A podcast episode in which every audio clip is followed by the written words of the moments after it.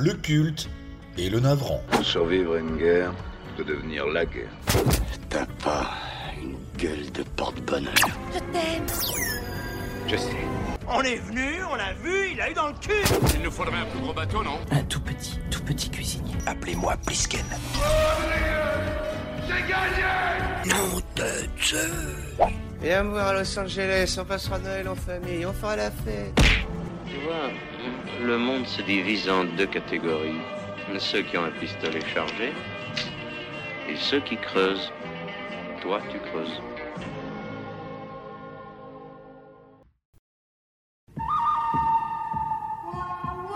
Ça se discute. Quel est votre pronostic pour ce combat? Une boucherie. Et bienvenue dans euh, notre séquence euh, Ça se disculte. Ça va bien se discuter. Et ça va bien se discuter. Donc, euh, troisième partie de notre podcast consacré aux sauveurs de l'apocalypse. Et nous sommes donc dans la rubrique où on n'est pas toujours forcément d'accord sur comment classer un film, Ouais. voire deux fois, films euh, cette fois-ci, voilà. puisqu'on va traiter de deux films. Et puis parfois on n'est pas juste d'accord euh, entre nous. hein. Et voilà, exactement. Et Ou- en général, on, Ou parfois c'est pas clair. Alors, ou parfois c'est pas clair, parfois on n'est pas d'accord entre nous, euh, voilà, ça, ça donne lieu à des, à des, des- à des- Des débats épiques. des combats épiques. Euh, voilà, cette, cette fois on est à peu près d'accord euh, sur le fait que les deux films en question se discutent bien parce que on peut pas dire que voilà ils, ils sont dans le genre. Maintenant, pour l'un vous le verrez, on peut pas dire qu'il pose le genre en tant que tel, même si le si, si- si c'est le premier d'une longue un série. précurseur du Un genre. On appelle ça un précurseur, ouais. précurseur du genre. Et puis le deuxième, c'est un film qui est passé à côté de ce qu'il aurait pu être. C'est pas un navet total, euh, mais c'est un succès d'année de, de, de Mad Max Ouais, c'est quand même un peu qui un rate film un peu de- sa cible. Au, au niveau scénario, c'est quand même un peu un film de feignasse. Alors, euh, trêve de suspense, de Oh. quel film va-t-on vous parler? Le premier film dont nous allons parler, alors petit indice, son titre québécois. Son titre québécois s'intitule Un monde sans terre. Attention, 3 secondes, de quel film euh, nous parlons? 1, 2, 3. Et oui, Un monde sans terre, c'est la traduction forcément de Waterworld. Waterworld, un film de 1995, euh, on va dire un film dans l'eau et qui fait en effet un gros flop à sa sortie. Voilà, pardon, on il fallait le évidemment le faire. Euh, un budget donc, alors un Un budget. film dont on rentre à la nage. Ah ouais, tu peux, tu peux pas le dire. Euh, un film qui boit, qui boit la tasse. hein. Ah oui. Voilà, peut le dire. Euh, C'est un film qui nous a pas submergé. d'émotion, exactement, pas d'émotion. hein. Donc, on va arrêter là parce que Euh, sinon. on peut, peut y aller longtemps. Alors, euh, 175 millions de dollars, ça c'est juste pour le, la, prod, mais Oui. 235 millions de dollars si tu comptes euh, la promo et, et- tout ce qu'ils ont fait autour. Quand même, hein, ça, je tiens, euh, je tiens à rendre justice parce qu'on a souvent dit oui, euh, c'est un faux, Oui. euh, ça a failli coûter machin, nanana, nanana. Bon, euh, il y avait 100 millions de prévisionnels, 175 millions à l'arrivée en prod, plus effectivement tous les frais de marketing, machin. Mais le, le studio n'aura pas perdu d'argent. hein. Non, non, c'est vrai. 160 et quelques millions de dollars rapportés sur 235 000 dépensés. Ouais. Bon, c'est ridicule par rapport à l'ampleur. Et, par rapport à ce qu'ils projet. ce qu'ils attendaient du, du projet. Voilà. Mais c'est vrai que c'est. Mais ils n'ont pas Ouais, ouais, ouais. Tout le monde a dit, Ouais, ça a été un gouffre financier, ça a été une, quand même une catastrophe pour le studio.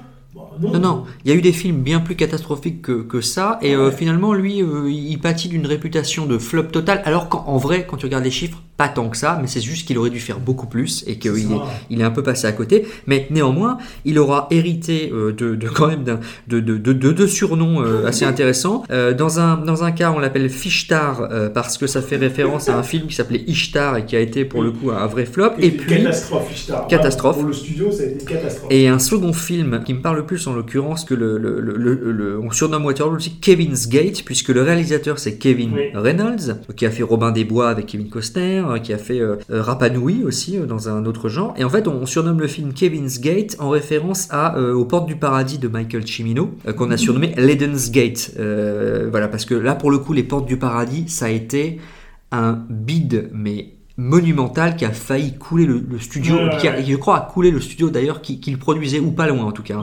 Ça a été pour Chimino, ça, ça a été, euh, ça a été euh, une catastrophe. Donc du coup, on surnomme ce film euh, Eden's Gate, euh, Kevin's Gate, pardon, en référence aussi à, à- à- au film de Chimino. Donc un scénario de Peter Rader et David Twohy. David Twohy, on le connaît pour pas mal de choses, puisque euh, David a quand même euh, scénarisé, euh, réalisé, je crois, Pitch Black. Premier film qui a fait connaître Vin Diesel. Bien sûr. Bon, je sais pas si, si, si, si, si- si c'est finalement Le une bonne furien, nouvelle. Le mais- furien. Mais je sais que dans Pitch Black, j'avais beaucoup aimé quand il est sorti euh, ce, ce film. Après, il y a eu les Chroniques de Riddick. Ah oui. Euh, dans le genre, il a scénarisé aussi Critters 2, euh, Warlock, euh, voilà, des- Oui. des- voilà, Le Fugitif, euh, et Timescape aussi, un film dont on parlera peut-être un jour, qui est euh, méconnu, mais qui est, Je connais qui est- pas. qui est très bon. euh, Ah ouais. voilà, ouais. Au casting, nous avons qui? Nous on avons deux évidemment, Kevin. évidemment. euh, Deux, deux Kevin. donc Le deuxième Kevin. Et, et, et, et la star du film. le celui qui danse avec les loups. Voilà, euh, celui qui danse avec les loups et qui euh, nage avec les poissons, Qui donc Kevin tire, euh, Costner. Avec Frère Tuck. Kevin Costner, donc faut-il le présenter, mais il a joué dans, dans Un Monde Parfait, Danse avec les loups qu'il réalise évidemment, Wyatt Earp, Robin des Bois, donc, dont on a parlé, JFK. voilà, JFK, Bodyguard. De toute façon, euh, Kevin Costner, c'est qu'il est en pleine bourre euh, au milieu Ouais. des années 90. Ah oui, c'est son moment. là. non, il, a explosé. Ouais. euh, c'est- une, si ce n'est la, la plus grosse star du, peut-être pas la plus grosse star du moment, mais c'est vraiment une des, des- des plus grosses Ouais. stars de cette époque-là. Tout ce qu'il fait, ça fonctionne. Oui. Il enchaîne les, les- les films. Il y a eu Bodyguard pas longtemps avant, qui a été un, un succès euh, mo- monumental, un truc de dingue, sans parler de la chanson. Donc Kevin, il est au top de sa carrière. Euh, il est accompagné par Jan Triplehorn, qui a joué dans pas mal de choses. hein. euh, jamais connu le top de sa carrière quand même, même si elle a tourné dans pas mal de trucs, mais Bah, il y a Basic Instinct, Ouais. euh, La, La Firme. Firme. Il y a Very Bad Things. Ah oui, Very Bad Thing, un, Ouais. un très bon film. Il y a aussi ce film Pile et Face, je sais pas si tu te souviens, alors moi c'est un, c'est un peu moins connu, c'est avec John Hanna, un comédien qu'on voit plus beaucoup, mais qui raconte euh, comment l'histoire du- du- d'une fille euh, aurait pu changer. euh, Ah, si elle avait pris le bon. euh, je, je crois qu'elle avait pris le bon métro, Ouais. et donc tu vois les deux Ouais, histoires ouais. en parallèle, c'est voilà, c'est pile ou c'est face, et c'est sa ouais, vie, ouais, ok. et c'est assez intéressant. Sliding Doors, Sliding je me Doors. demande tous les jours hein, quand je vais au boulot le matin. Ah bah, Et si je prenais ce tram ou si je prenais le suivant, Voilà. qu'est-ce qui se passe? C'est clair. Euh, Sliding coup, ça je reste s'appelle. Tout l'après-midi, tout, tout, tout l'après-midi sur les quais du tram, je pas. Bah voilà, moi c'est pareil, je ne sors plus de chez moi parce Ah que bah je oui. me dis bah la moindre décision pourrait pourrait euh, changer mon Changer le destin monde, en entier. on ne sait pas. Peut-être. On ne sait pas. Alors comédien aussi dans ce film et pas et pas des moindres, Denis Hooper qui, qui joue le- Voilà. le, méchant. Alors de, Denis coup, voilà, Pour le coup, s'il y en a un dont on peut pas citer toute la filmographie, c'est quand même bien lui. voilà. Mais on va citer quand même quelques petits titres. hein, Bah, euh, il- voilà. Il suffit de savoir que le mec, il a commencé sa carrière euh, quand même avec, avec les plus grands. Et Eh oui. hein. Il a joué avec James Dean dans, dans deux, dans deux films, hein, Ouais, sur ouais. Géant. Ouais, Géant aussi. il a fait Easy Rider évidemment. Il a réalisé. Hein. Il réalise Easy Rider, oui, oui, tout à fait, Il tout ne tourne pas que dedans, mais Tout il le réalise aussi. Il a fait euh, Luc la main froide. Ouais. Apocalypse Now, il joue, il joue aussi Ouais. dedans. Colors, Speed, Blue puisque Velvet, dans Speed, Steve James. aussi James. Speed, ouais. Speed, il fait le, il fait le méchant aussi. Euh, Land of the Dead, un des derniers Romero euh, Ouais. où il joue aussi le, le- le méchant. C'est un comédien, c'est un réalisateur, c'est un poète, euh, c'est un artiste quoi, au sens plein du terme. True Romance aussi, et il a quand même joué dans. Ça c'est pas le meilleur, mais quand même faut le citer dans Mario Bros. Souvenons-nous de Mario Bros. euh, et il a fait aussi avec un très jeune Matthew McConaughey Massacre à la tronçonneuse numéro 2. Alors il Ouais, est deux, complètement barré ce film et il joue dedans. Ouais.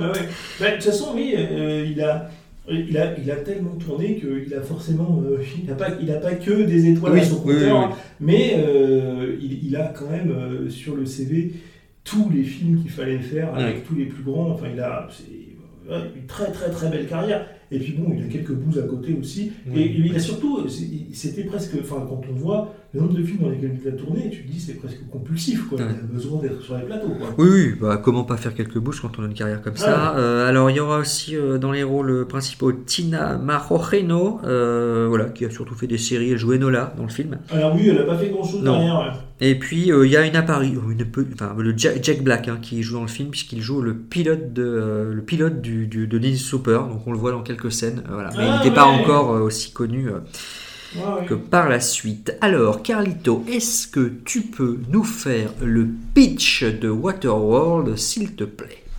Bien sûr, bien sûr, évidemment. Waterworld, c'est l'histoire d'un d'un gars, d'un poisson, enfin disons d'un d'un poisson-gars, quoi, qui navigue sur les océans, enfin plutôt sur l'océan, parce que figurez-vous que euh, on est dans un futur post-apocalyptique et la Terre a salement morflé, les océans ont monté, ont fini par recouvrir toute la planète, toute, enfin presque, parce qu'il semblerait qu'il existe un endroit nommé Dryland, un bout de terre émergé le seul de la planète, et que le tatouage collé sur le dos d'une fillette serait le plan pour y accéder.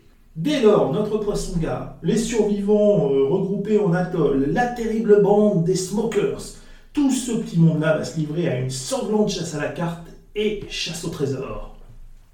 Merci pour euh, ce pitch, euh, Carlito. Voilà, qui nous replonge, euh, c'est le cas de le dire, euh, dans l'univers de Mad Max 2 sans pour autant être Mad Max 2. Parce Bah, que, voilà. On euh, peut le dire quand même, hein, le mec, c'est- c'est vraiment pas fait chier.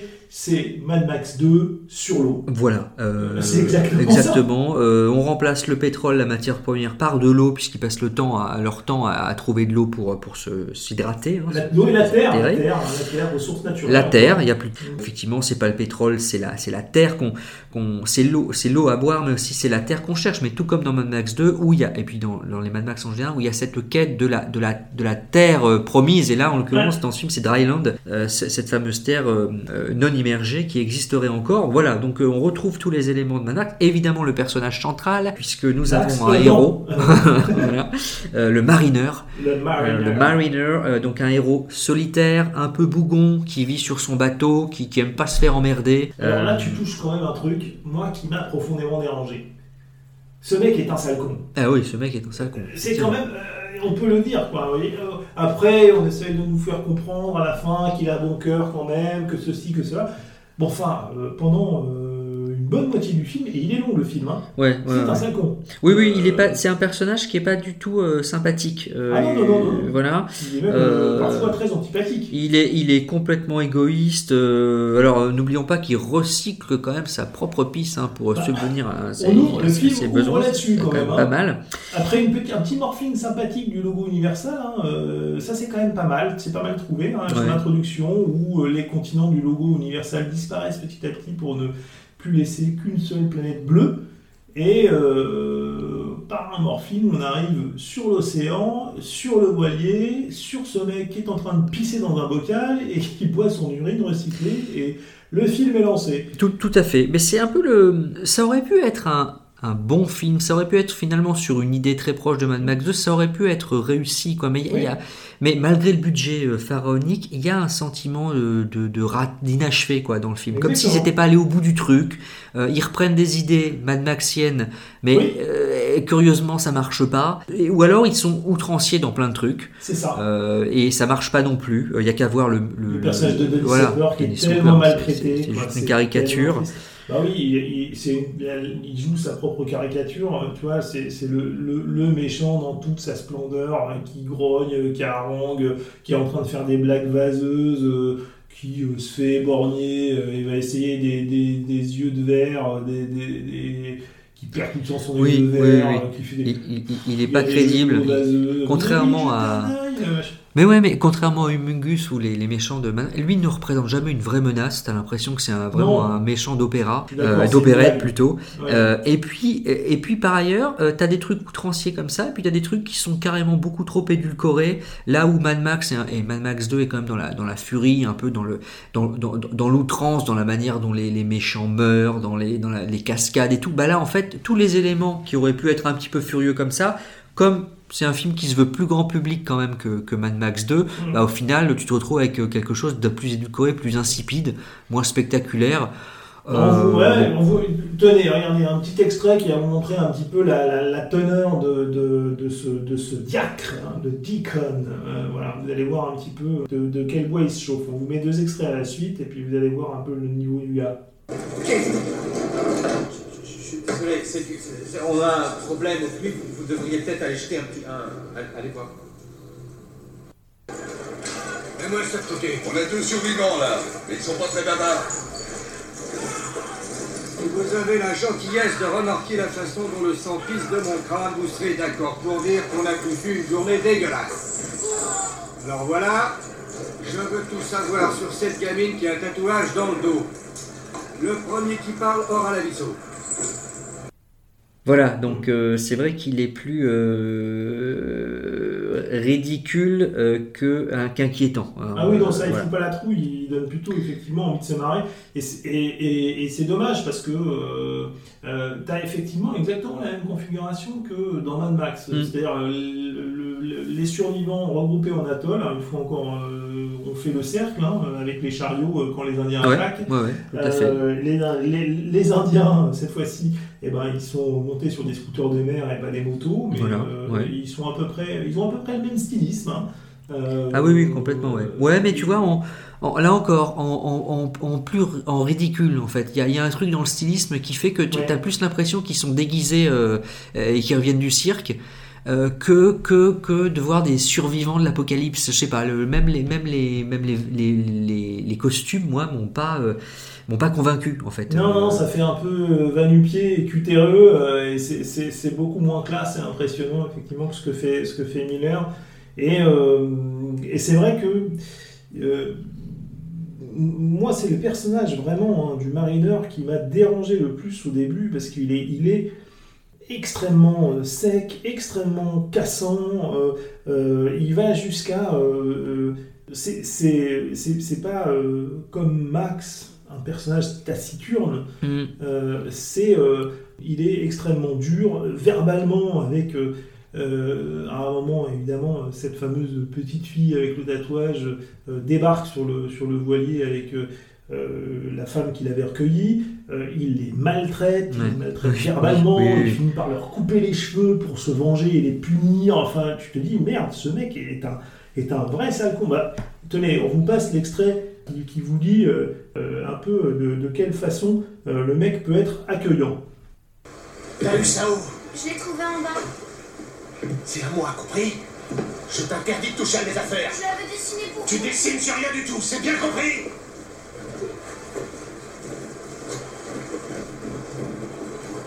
C'est mon bateau. Il est bien comme il est. Elle est toujours dans mes pattes et en plus elle me ralentit. Ce n'est qu'une enfant, soyez indulgent. Elle connaît aucune de vos règles. Si vous voulez qu'elle reste, faut lui apprendre. Oui, voilà, donc c'est- un, personnage qui ne respire pas l'empathie et la sympathie, donc on, on a quand même du mal euh, finalement à, à s'identifier à lui. Mais et puis le, le- le- au-delà de ça, le, le- il y a de vrais soucis autour de, de ce personnage. C'est peut-être une des raisons pour lesquelles le film d'ailleurs ne, ne fonctionne pas, parce que Mm. euh, il y a quand même il y a Kevin Costner qui incarne ce personnage. Jamais à un moment du film on a peur pour lui, euh, il est inquiété. On- Enfin, on sait que de toute façon, c'est un, héros dans toute sa superbe euh, qui, va, qui va, qui va s'en sortir tout le temps. Et, et- et donc, euh, là où Mad Max, parfois, on a peur pour lui. On se demande quand même si ce qui va se passer, si euh, il- son intégrité physique va être Oui. conservée, même dans, dans certains cas. Lui, en fait, il est jamais en danger, ce personnage.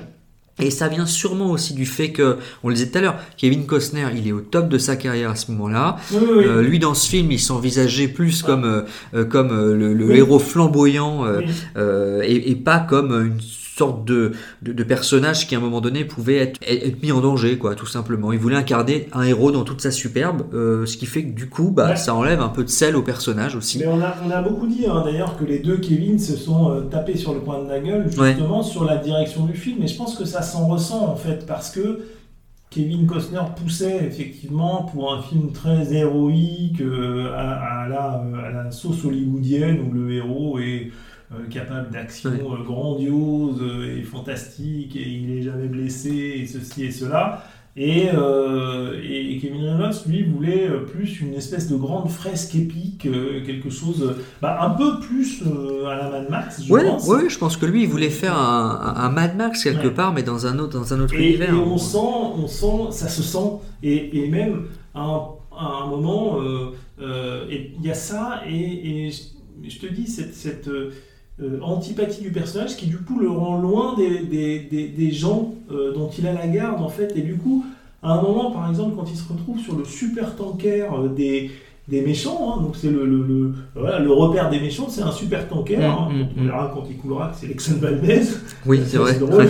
Mais, et donc, euh, et le mec débarque quand même, alors qu'il a passé une heure et demie à chier sur la gueule de ces deux pauvres femmes, et puis d'un seul coup, la petite est kidnappée, il se dit Tiens, si j'allais la sauver, euh, bah, au nom de quoi Puisque tu as passé ton, tout le temps à dire que tu voulais les foutre dehors ou par-dessus bord et que tu n'en voulais pas.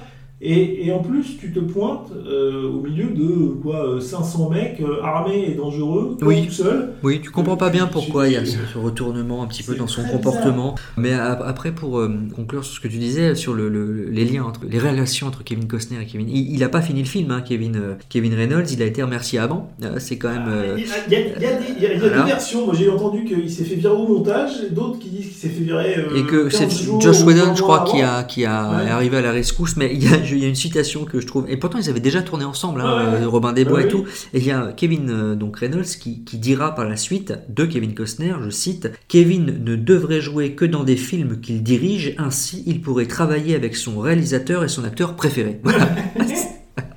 Voilà, ça dit beaucoup de ce personnage, ce- cette star omniprésente Ah ouais. qui a plombé un peu le film. Il y a un autre truc aussi sur Mariner, c'est que pourquoi faire de lui un mutant? Enfin, c'est pratiquement le seul qu'on voit dans le film. Il, il a des, en fait, il a des petites bronchies derrière les oreilles, Ouais, ouais. donc il peut respirer sous l'eau. Ça lui sert pas à grand chose dans le film d'ailleurs. C'est le seul de, de mémoire, le seul personnage euh, Mutant, du film. On n'en voit pas d'autres. Bon, Non, si on voit pas trop ce qu'ils ont voulu faire avec ça. On en a fait une espèce d'homme euh, un peu euh, spécial, mais euh, en fait, ça lui sert pas à grand chose, si ce n'est à nous infliger une scène euh, d'une d'une médiocrité euh, absolue au niveau des effets spéciaux. hein. C'est la plongée sous-marine pour découvrir euh, la ville engloutie. Ah oui. Où là, c'est catastrophique. Oui, oui, oui, c'est- vrai que ça a mal vieilli.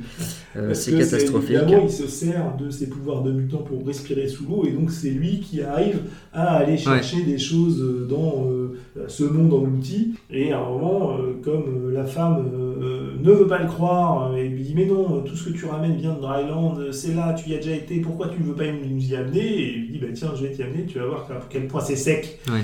Et il la fout sous l'eau, et il l'amène à cet endroit. Et c'est- les, les- les effets spéciaux sont dégueulasses. Ouais, non, pour, pour un film de ce budget-là, même Ah à cette époque-là, ça aurait, pu- ça aurait pu être mieux fait. Mais euh, c'est vrai que Kevin n'a pas que le pouvoir de, de respirer sous l'eau dans ce film, parce que figure-toi qu'il a aussi eu le pouvoir de faire repousser ses cheveux.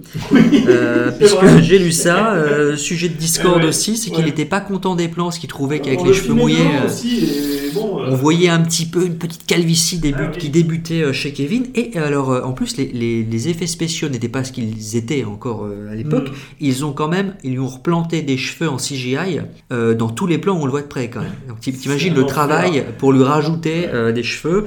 Voilà, parce que caprice de star un petit peu. La moitié des 75 millions d'euros de dépassement sont, sont, là, hein. sont dans les cheveux de Kevin Costner, de- du, du marineur, euh, dans ce film. Non, mais c'est marrant parce que ça, Ouais. ça illustre bien la manière dont finalement lui, dans ce film, il, il ne fait que se regarder, Kevin Costner, Oui. d'être préoccupé par son personnage, de son, sa superbe, son rôle, etc. Jusque dans le moindre détail, il en oublie derrière euh, tout, tout, toute euh, la, la- la cohérence, l'intérêt du film. Euh, il est omnibulé En fait, par lui-même. doit euh, le servir.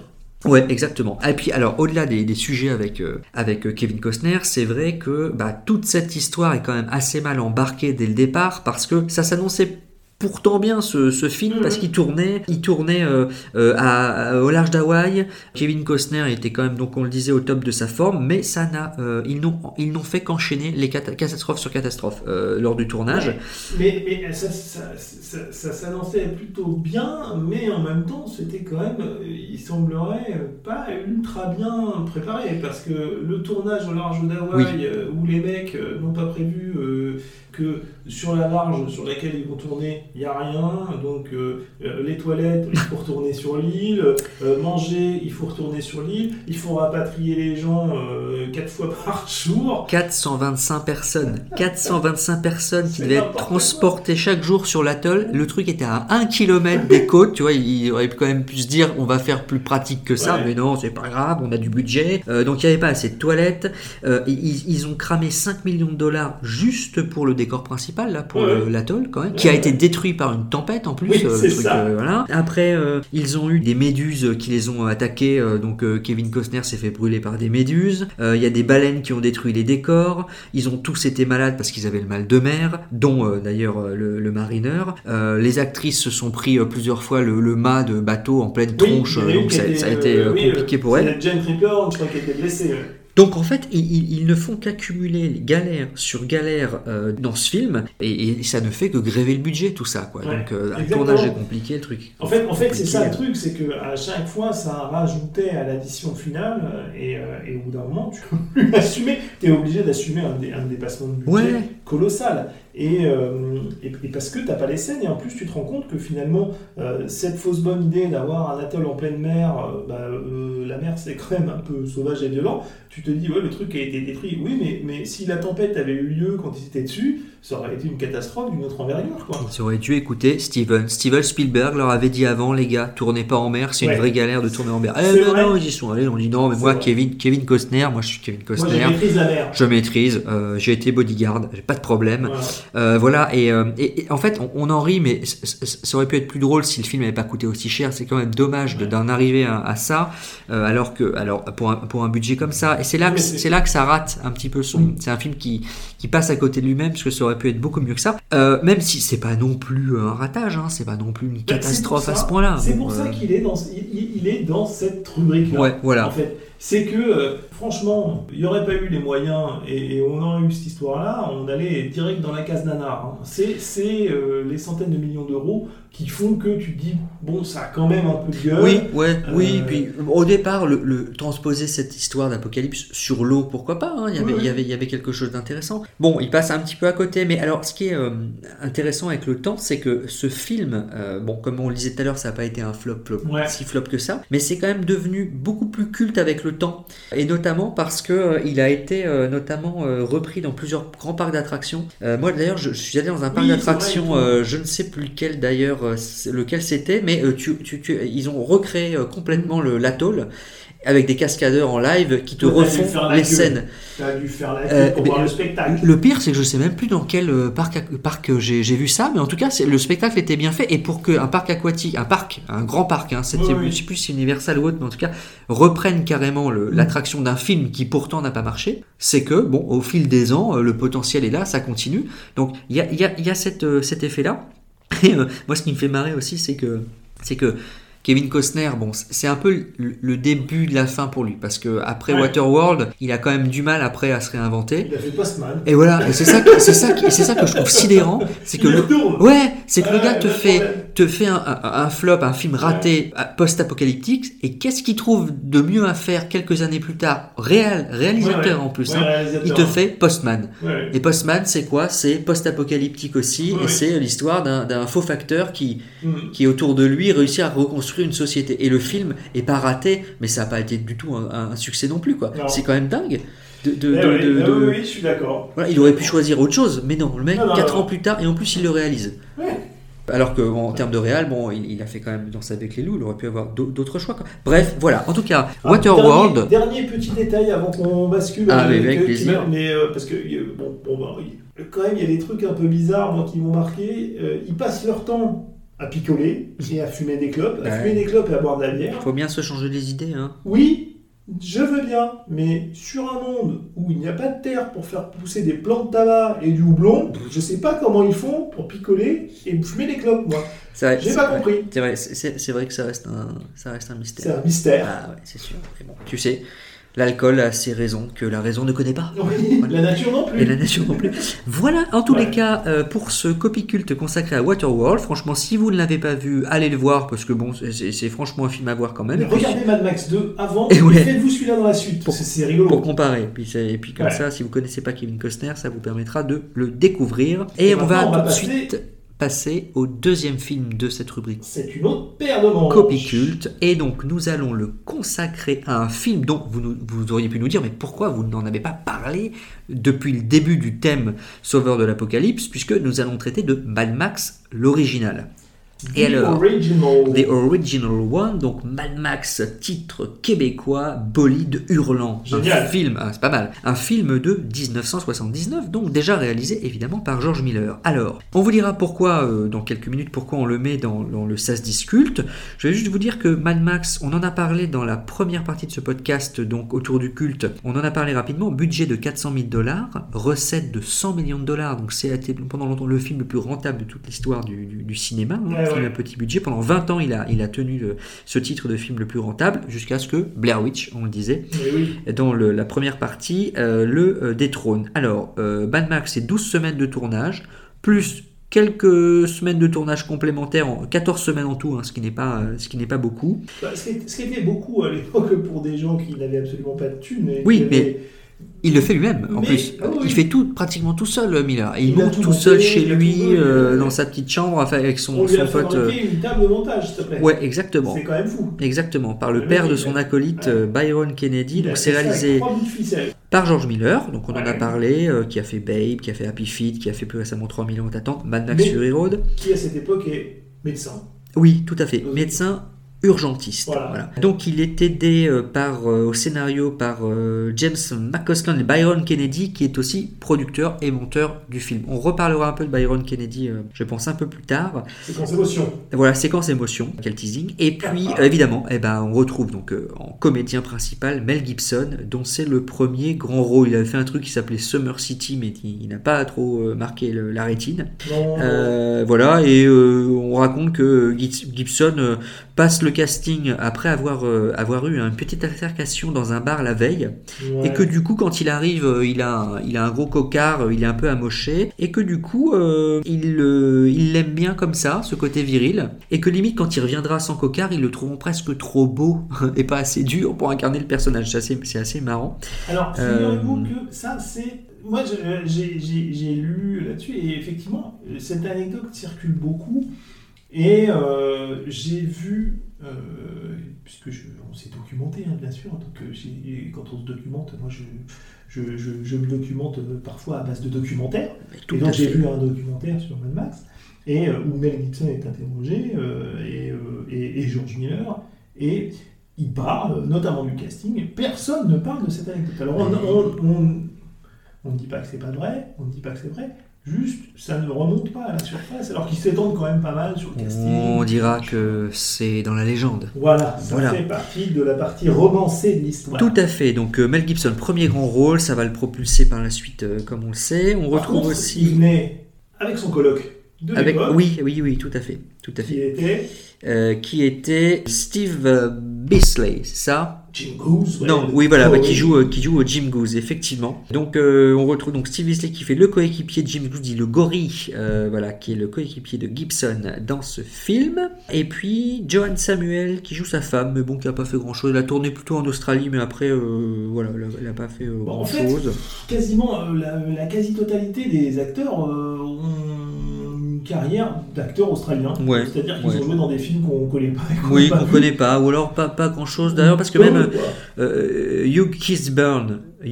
Hugh Keithburn, Byrne, Burn, euh, qui joue donc le, qui joue le Talkator, le Ouais. méchant, euh, finalement, il, il- il est il est plutôt euh, connu en Australie, mais Oui, il- oui. n'a pas fait grand chose. J'ai noté, il a fait un téléfilm et un film. Bon, voilà. Et, et après, il joue dans le quatrième, dans euh, Fury Road, puisqu'il joue de nouveau le méchant. euh, il Ouais, joue, euh, oui, non, il a, il a, je crois qu'il a, il a joué dans plusieurs films quand même en Australie. Il en a réalisé, euh, il en a réalisé quelques-uns aussi. Ouais, Euh, franchement, j'ai pas trouvé Si, grand si, chose. euh, il, y en a, il y en a plusieurs, mais euh, il a fait du téléfilm, il a fait du film. Et il a notamment, je crois qu'il a fait jouer euh, celui qui joue le mec un peu, un peu malade, euh, tu vois, de la bande de, de Ouais. celui qui se fait arrêter et relâcher. Et il l'a fait tourner, Tourner après dans un de ses réalisé, euh, Peut-être euh, 10 ans, Quelques 15 années ans plus plus tard. tard. Mais euh, ils ont tous des, des carrières euh, oui, locales. Oui, oui, local, local. Ils ont quand même pas fait grand chose. Et alors, une anecdote, c'est marrant parce que euh, au départ, quand je me replongeais dans tous ces éléments, je constatais que la musique du film était faite par Brian May. Je me suis dit, mais Brian May, Non, guitariste des. Queen, waouh, quand même, George Miller, mine de rien, il avait bon goût, quoi. Et en fait, pas du tout. hein. C'est un homonyme, c'est pas du tout Brian May de, de Queen. Mais j'ai fait voilà. la même réflexion, C'est- j'ai fait, mais- ouais, mais, mais- tu vois, je me rappelais pas. L'espace d'un instant, j'y ai cru, quoi. Mais je me suis dit, c'est trop beau pour être vrai, c'est pas possible. hein, euh, voilà. Euh, voilà. Alors maintenant qu'on a fait le, le tour un petit peu du casting et tout, fais-nous le pitch, Bien Carlito, sûr, oui, oui, bah oui. ce film. On a Max, qui évolue dans une société en pleine mutation, euh, on, on- on peut même dire en plein effondrement, en totale déliquescence. Il se débat avec ses collègues policiers pour maintenir un semblant d'ordre, alors que les routes sont de plus en plus livrées aux bandes sauvages de motards. Fatalement, la rencontre avec l'un de ces gangs devait mal se terminer. Ils chercheront à se venger de l'arrestation d'un des leurs et, sans le vouloir, déclencheront une réaction en chaîne chez Max qui aboutira à une furie vengeresse comme la route n'en avait encore jamais vu.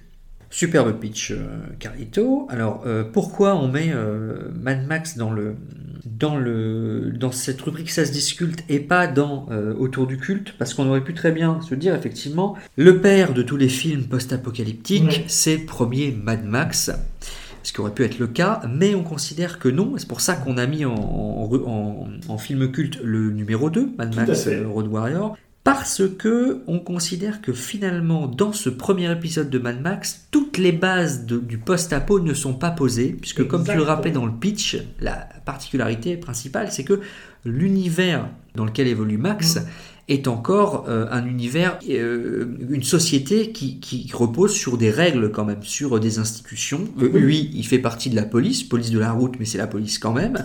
Certes, il y a de la violence, mais il y a quand même, comme on dit, une organisation sociale qui est là. Il n'y a pas eu d'apocalypse en tant que tel. Non, exactement. C'est-à-dire qu'on a des gens au bord de la route qui vivent, des gens qui se déplacent sur la route, qui arrivent dans des villes, qui sont des endroits ouverts, où il y a des gens qui sont là, qui vaquent à leurs occupations.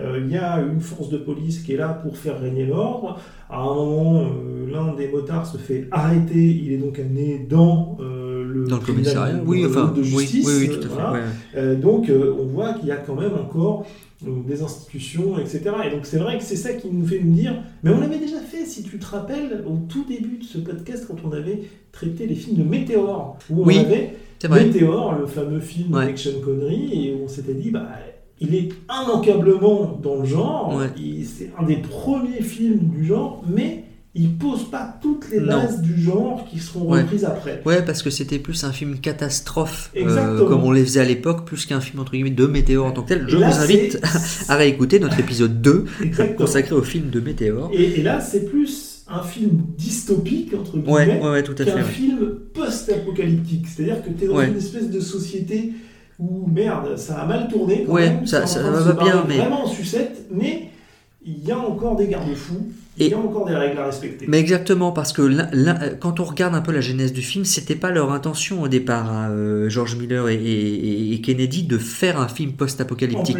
C'était pas leur propos parce que on constate que lui, il était, euh, comme tu le disais tout à l'heure, il était médecin urgentiste. Donc rien à voir, le gars fait pas de cinéma, mais quand même, il est marqué par, euh, par tous les accidents de la route qu'il peut voir dans son métier. Et finalement, il s'intéresse au cinéma, il rencontre Byron Kennedy, qui est amateur aussi et avec qui ils feront un, court métrage. Mais en fait, si se retrouvent quelques années plus tard, c'est parce qu'ils se disent oui, on, va faire, on, va faire un film autour d'un personnage qui n'aura pas beaucoup de sentiments, qui arpentera les routes, mais le futur dystoptique comme il l'imagine, c'est plutôt un futur où oui, l'essence est rare, oui, euh, euh, la, civilisation va mal, mais, euh, mais c'est plus la conséquence peut-être d'un choc pétrolier, d'une crise économique, on va dire, plus que d'une apocalypse nucléaire. Ils en sont pas là au moment où ils font le, où ils font le film.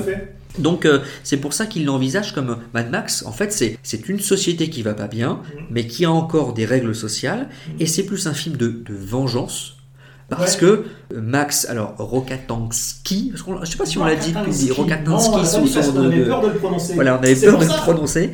Euh, bah finalement, au départ, c'est un, fil, un flic. Euh, tu sais d'où ça vient, Rokatansky euh, Non, tu vas me dire Rokatansky. Eh, parce que, ah non, je saurais pas te le dire exactement, mais je sais qu'il y a un mot à peu près approchant qui sert à. c'est, un, un, terme médical en fait. Donc George Miller s'est servi d'un terme médical qui, je crois que c'est la préparation des organes pour une transplantation, un truc comme ça, et c'est un un nom barbare en anglais, mais qui se rapproche de celui-là, et donc il s'est dit tiens, bah, c'est bien, ça sonne bien. Ouais, ça sonne bien. En tout cas, ça, c'est, consonance, ça, sonne, le vrai nom. Quoi. Ouais, ouais, c'est clair. et au début, d'ailleurs, il voulait pas en faire un policier. Il voulait pas en faire un policier, il avait plutôt dans l'idée d'en faire un journaliste. Ah oui. En fait, il voulait en faire un journaliste, mais euh, il, voulait un témoin de notre société qui courait entre guillemets à sa perte. Tu vois, donc quelqu'un qui soit en prise directe avec les événements qu'il les relate et, euh, quelqu'un qui devienne peu à peu complètement désensibilisé parce que il est au contact euh, à chaque fois de, euh, moments atroces de la vie et il finit par être complètement désensibilisé de ça. Finalement, ils ont opté pour l'idée d'en faire, d'en faire un, un- un policier parce que non seulement il était confronté à la violence, mais il était partie prenante de cette violence. Il était, il était impliqué. Oui, oui, et, et c'est pour ça, on, on en revient, c'est ce qui est bien décrit dans le film, hein, c'est cette espèce de changement progressif du, du personnage Ouais. qui, qui- qui touche à- presque à la folie, mais c'est plus ça l'histoire que raconte le film, parce qu'on est dans cet univers où effectivement il y a de la violence, mais lui, au départ, c'est un policier, il est dans cette, dans cette police de la route, Ouais. il a son coéquipier, il y a d'abord un événement, euh, un premier trauma qui est son coéquipier, euh, Jim le, le gorille, qui a un accident, qui est brûlé, qui, euh, qui est gravement, euh, gravement, euh, gravement blessé, donc c'est un premier basculement, mais après ce qui va vraiment le faire basculer, c'est que le fait que les, les, euh, les, les- les bandits, Tucker et sa bande finissent par euh, assassiner, euh, Assassiner sa femme, il la tue. sa femme. Il la tue. Euh, Il la tue sur la route, et parce que forcément, il faut que ça se passe sur la route. quoi. Mais c'est vrai que il est border, euh, il est border quasiment tout au long du film, Max, en fait. Il est sur le, il est, on sent qu'il est sur le point de bascule, en fait. Ouais, Euh, ouais. D'ailleurs, il essaye de partir, il essaye de démissionner, euh, son chef le retient, euh, et il dit, je vais finir, euh, bah, je- on vous livre d'ailleurs euh, la, la séquence où il dit, en gros, euh, voilà, je- je- j'en peux plus, si je reste sur la route, je vais devenir fou. Hé, hé, attends, est-ce que tu veux que je te supplie Est-ce que tu veux que je me mette à genoux? Non, une minute. Donne-moi une seule raison. J'ai peur, fille. Oh. Et tu sais pourquoi? C'est un vrai cercle de dingue tout ça. Seulement je commence à y prendre plaisir. Mais enfin, bon Dieu, qu'est-ce qui te prend? Non, écoute, si je reste sur la route, je voudrais pas mieux que les autres. Je veux devenir marteau moi aussi. D'accord, j'ai un petit insigne de bronze qui me permet de dire le contraire. Mais est-ce que tu vois où je veux en venir? Tiens, voilà ce que je te propose. Prends quelques semaines. Laisse-toi pousser la barbe. Chasse les papillons et réfléchis bien tranquillement. Si tu penses toujours la même chose en revenant, alors j'insisterai pas. Et donc, effectivement, quand il est dans cette, dans cette euh, logique-là, il n'arrive pas à se sortir cette violence de la tête, elle le prend, elle le happe, et peu, peu à peu, il ne vit plus que par ça et pour ça. Que pour ça, que pour la vengeance. euh, Et elle le rattrape et elle le déborde de la route, Ouais, en fait. c'est voilà, elle, voilà, exactement. Elle, elle le sort de, cette, de, de la route, elle le sort du droit chemin. Euh, lui qui était policier, qui incarnait le, le- le- le droit chemin et l'exemple, il en sort complètement. La folie le gagne, mais le moteur euh, de sa vengeance, bah, c'est la disparition de, de, de Ah sa oui. femme. C'est pour ça que dans le deuxième film, même si alors, pour plein de raisons il y a plein, plein de différences, on le retrouve. Euh, le seul but qu'il a, c'est de trouver de l'essence. Voilà. Plus basiquement, c'est un personnage qu'on retrouve qui, qui ne fait que survivre hein, dans, le, dans le deuxième film. Là, il a quand même un, but, et c'est ça qui le, qui le fait changer, c'est euh, cette, euh, besoin de se venger des, des tueurs de sa femme. Bah, D'ailleurs, c'est- c'est vrai que euh, il y a ce- ce moment qui est assez intéressant d'ailleurs parce que euh, la fin, hein, sans, sans spoiler, euh, mais en spoilant quand même, euh, ce qui est intéressant, c'est- que euh, on pourrait s'attendre à ce que justement il affronte Tokutter euh, et puis c'est terminé. Ouais. Non, non, en fait, il rentre dans une logique. Il est plus policier, il est plus chargé de protéger et de servir. C'est un exécuteur. Euh, voilà, Ouais. il se met à exécuter tous les membres du, du gang. Il a basculé dans une espèce de rage froide, une espèce de, il n'y a pas de, n'y a pas de démonstration euh, de, de rage ou d'explosion Non, de non, violence. c'est- une rage froide, méthodique. Il exécute Vengeance les froide, uns voilà. à la suite des autres. Et même quand Cutter est mort, il y en a encore un à aller chercher, et il va aller le chercher, et, euh, et, et c'est dans cette scène finale qu'on voit, dans l'extrait qu'on va vous passer par exemple, on voit qu'il a complètement basculé de l'autre côté. J'ai. J'ai. Je, je veux savoir ce que tu vas faire.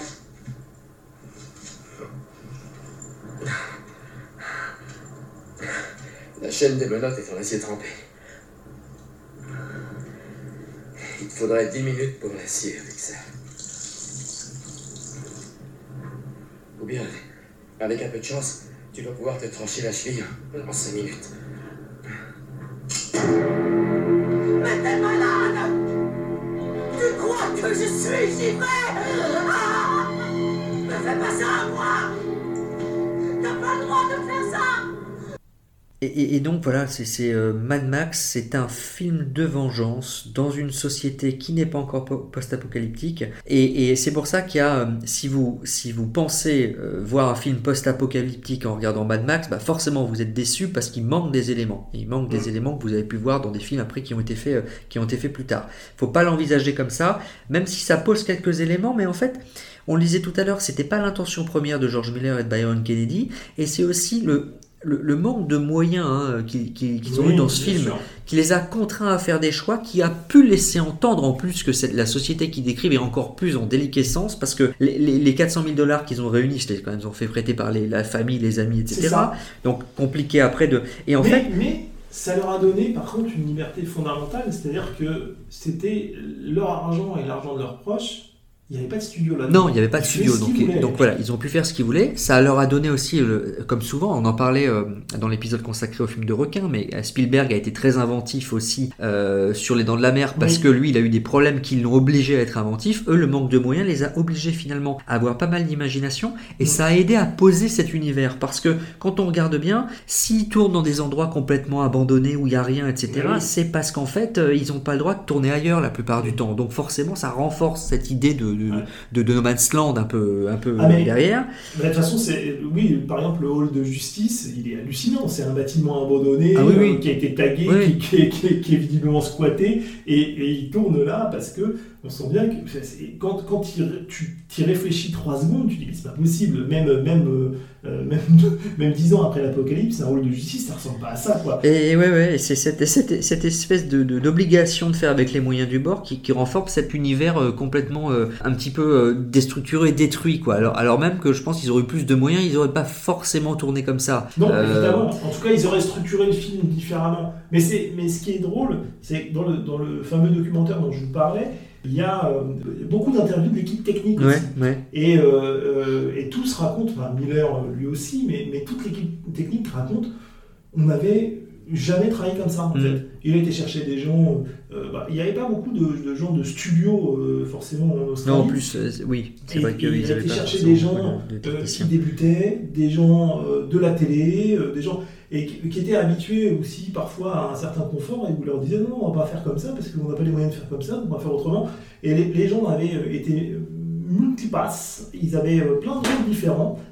Ils avaient- et, effectivement, ils faisaient euh, euh, un, peu de, un peu de régisson. euh, après, ils allaient faire euh, les régisseurs. ils allaient amener euh, les acteurs sur le lieu du tournage. D'ailleurs, ce qui est super drôle, ils les amenaient dans les voitures. hein, du tournage. Qui- servaient après, oui, effectivement, parce ouais, qui- pas de utilisés pendant le film, ouais. Oui, et, et les mêmes voitures, en fait, ils les ramenaient le soir défoncées de la journée, et les mécaniciens les rafistolaient euh, tant bien que mal la nuit pour qu'ils puissent tourner à nouveau le lendemain. Et ça renforce le côté euh, réaliste du film. Et ils ont même tourné avec des vrais motards. hein. Je crois les, les, les scènes de Oui. motards, c'est des vrais motards qui tournent. Euh, c'est même pas vigilantes. des, même pas des comédiens. Non, non, c'était Vigilante, c'était tout un, tout un gang de motards locaux. Mais, euh, mais le plus drôle, c'est que tous les comédiens qui étaient dans le, dans le gang aussi, euh, en fait, euh, là aussi, pareil, euh, ils avaient, ils avaient récolté les motos, les acteurs, etc. Sauf qu'ils étaient, je crois, à Sydney, ils devaient tourner à Melbourne. Ils n'avaient pas de thunes pour rentrer tout le monde par, tu vois, dans un avion ou dans un train. Et ben, c'est les, acteurs qui ont pris les motos et les ont convoyés. ils ont fait un convoi. et ils ont mis trois jours, je crois, pour faire la distance Sydney-Melbourne. Et euh, ils se sont, pendant ces trois jours, ils sont rentrés dans la peau de leur personnage. C'est-à-dire en voyageant euh, le long de la route, en dormant euh, sous une tente comme ils pouvaient. Et quand ils sont arrivés, eh ben, voilà, ils étaient, ils étaient le gang de Toe Cutter. Avec leurs petits, euh, leurs petits costumes fabriqués maison et, euh, et leurs euh, leurs costumes en faux cuir. ils sont rentrés dans la peau des personnages. Et, et ils, étaient, ils étaient quand même. bah, c'est vrai, ce qu'on voit dans le film, c'est la sauvagerie absolue de ce gang. hein. Je- on vous livre d'ailleurs le, le- le cri de guerre de l'aigle de la route, c'est quand même.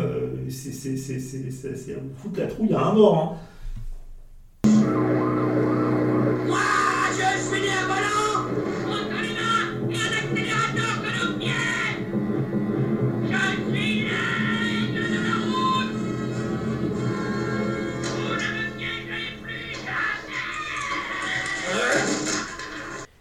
Ouais, et, et cette sauvagerie, bah, c'est un élément qu'on retrouvera euh, de nouveau dans le deuxième et dans les suites. hein. D'ailleurs, c'est c'est cette violence chez les méchants des films qui sont vraiment des. bah, plus, ce sont plus des hommes, ce sont des animaux. hein. et ça, on commence à le voir quand même dans le, dans le premier film. Ouais.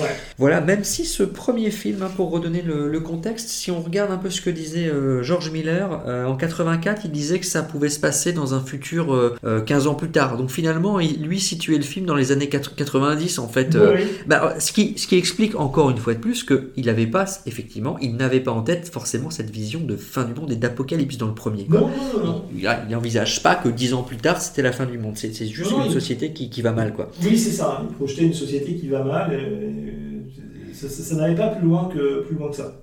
Et euh, voilà, alors écoute, je, je pense que euh, nous avons euh, fait le, le tour de Mad Max dans le Ça se discute, il y a encore plein de choses à dire, mais ça nous semble important évidemment d'en parler, parce que le post-apo est indissociable de tous les Mad Max, mais Ouais. pas spécifiquement du premier. Exactement. Voilà, si vous voulez vous intéresser un petit peu à celui qui pose les bases, bien inté- intéressez-vous à la première partie de ce podcast sur le thème du sauveur de l'apocalypse, puisque c'est dans la première partie autour du culte qu'on Ouais. traite Mad Max 2 euh, The World Warrior, qui est à notre sens le film qui lui a posé les bases du post-apocalyptique et qui est réalisé aussi par George Miller, mais c'est une autre histoire et c'est un autre parti pris euh, de la part de, de- de Miller, même si on retrouve le personnage de, de Max, Mm. incarné par Mel Gibson. Voilà, donc c'est la fin Et c'est la fin de ce. si tu le veux bien. Mais bien C'est- la fin de ce. de cette séquence, ça se discute, euh, voilà, et donc euh, on va se ben, retrouver très prochainement pour la dernière séquence de notre thème, le sauveur de l'apocalypse, dernière Avec séquence. des films qui, eux, n'ont pas été sauvés de l'apocalypse. Au contraire, c'est l'apocalypse totale. Nous allons donc euh, traiter la rubrique euh, ridicule avec euh, une belle brochette de films insauvables, mais euh, très très drôles. Donc Ah oui. euh, on va réserver ça pour la, la prochaine séquence ridicule. À très bientôt, Ah oui, merci. euh, ne, ne loupez pas celle-là parce qu'elle vaut son pesant d'or. Oui, je confirme que là, on a, on a, on a trouvé du, du nanar et ils valent leur pesant de cacahuètes. Je, je dirais que Ouais. vraiment, même moi, j'ai été, euh, j'ai été étonné euh, par le niveau de ces films. Euh, À bientôt, à très vite. À très vite.